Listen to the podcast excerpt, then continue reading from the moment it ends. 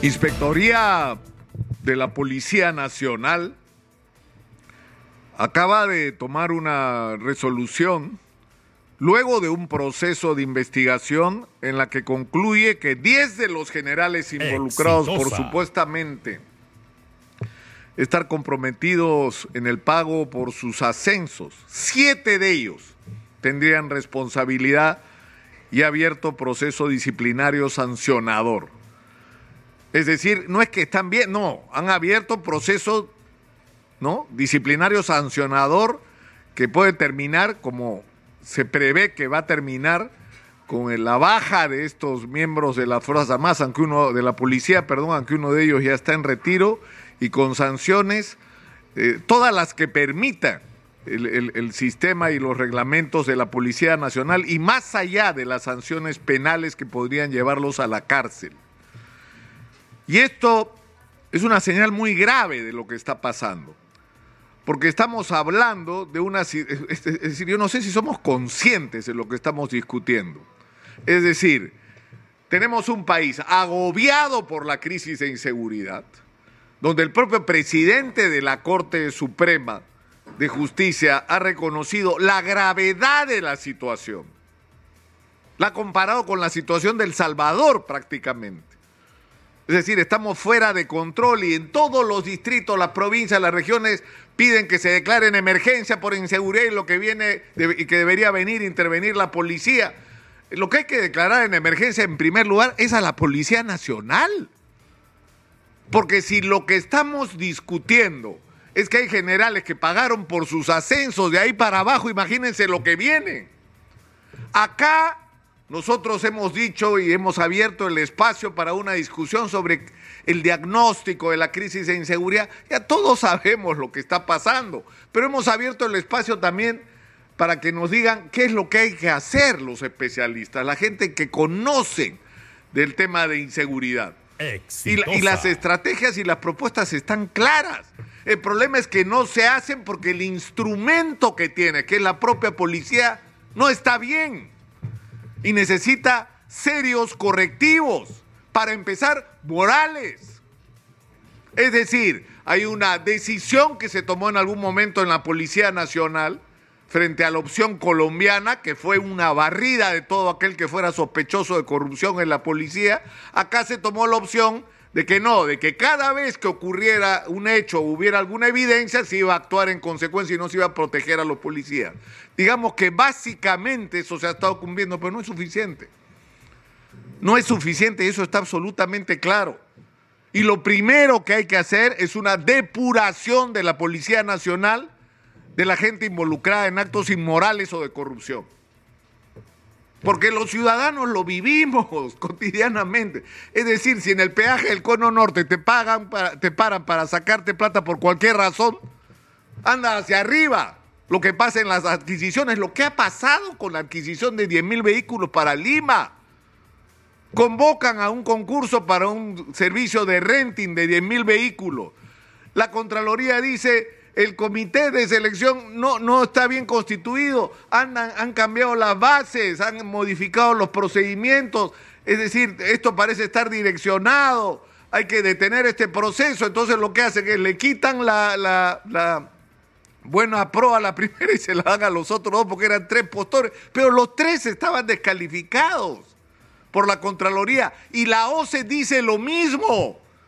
Este proceso es irregular, este proceso no puede continuar. Y discúlpeme, la grosería se en la noticia, en la Contraloría y en la OCE y siguen el, con el proceso, que además termina con un enorme perjuicio económico porque se pagan millones de soles de más de lo que pudo pagarse si el procedimiento se hubiera hecho correctamente. Y no me van a decir que no hay corrupción. Por supuesto que hay corrupción en ese proceso. Y por eso lo han defendido con uñas y dientes, incluso contra la opinión de los altos mandos o de algunos altos mandos de la policía, que han llamado la atención sobre, oiga, ¿cómo van a seguir con un proceso que está cuestionándolo la Contraloría y la OCE?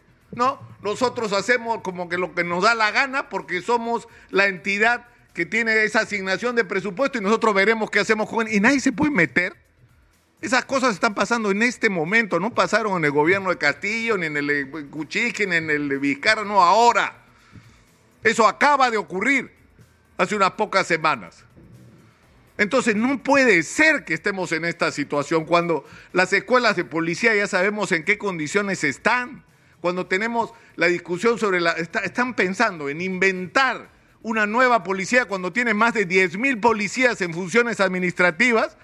Ayer Pérez Rocha decía que son más de 20 mil que podrían salir de las funciones administrativas y pasar a luchar contra la delincuencia en la calle o en las unidades de investigación de la policía.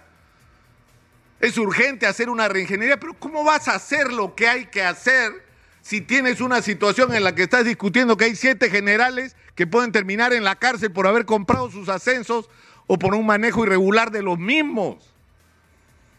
Lo que hay que declarar en emergencia es a la Policía Nacional. Porque ¿cómo vas a adquirir vehículos, radios, equipamientos, comunicaciones? Eh, todo lo que necesitas y no puedes confiar en que los procesos de adquisición van a ser transparentes. Porque tú pagas por un puesto y después te cobras. ¿O no? Exitosa. ¿O no? Pasa lo mismo con los congresistas. ¿Qué cosa creen ustedes? Que hay congresistas que pagan por su curul, por ser candidatos y llegar a Congreso. ¿Por qué? O alcaldes que, candidatos a ser alcalde que pagan. ¿Por, ¿por qué creen que pagan? Pagan porque es un negocio y porque después van a recuperar el dinero que invirtieron. Y lamentablemente eh, esto ya no da más.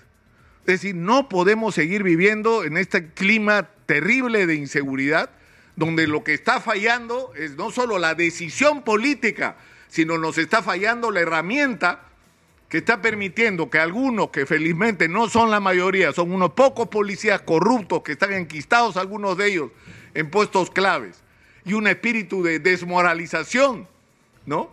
Por una serie de factores que no tienen que ver con el solo hecho de tener que convivir con gente corrupta, sino además con las limitaciones que la ley está imponiendo hoy a la acción de los policías, donde un policía no se atreve a dispararle a un delincuente en flagrancia porque sabe que va a terminar preso. Entonces ya que se vaya. Y donde nos están pasando cosas que es cierto ya no tienen que ver con la policía, sino con otras instituciones. O sea, ¿de qué te vale capturar a un delincuente, jugarte la vida si dentro de seis meses o menos va a estar otra vez en la calle? Pancho ahí delinquiendo. Es decir, estamos en una situación muy, muy crítica, sinceramente. Y yo creo que esto eh, requiere respuestas de urgencia, pero una vez más, estamos enfrentando, enfrentados lamentablemente al hecho de que quienes tienen en sus manos la capacidad de decidir eh, están más preocupados en defender su puesto, su lugar, ¿no? En el gobierno y en el Congreso que en ocuparse de los problemas de los peruanos. Su preocupación fundamental es cómo hacemos para llegar hasta el 2026.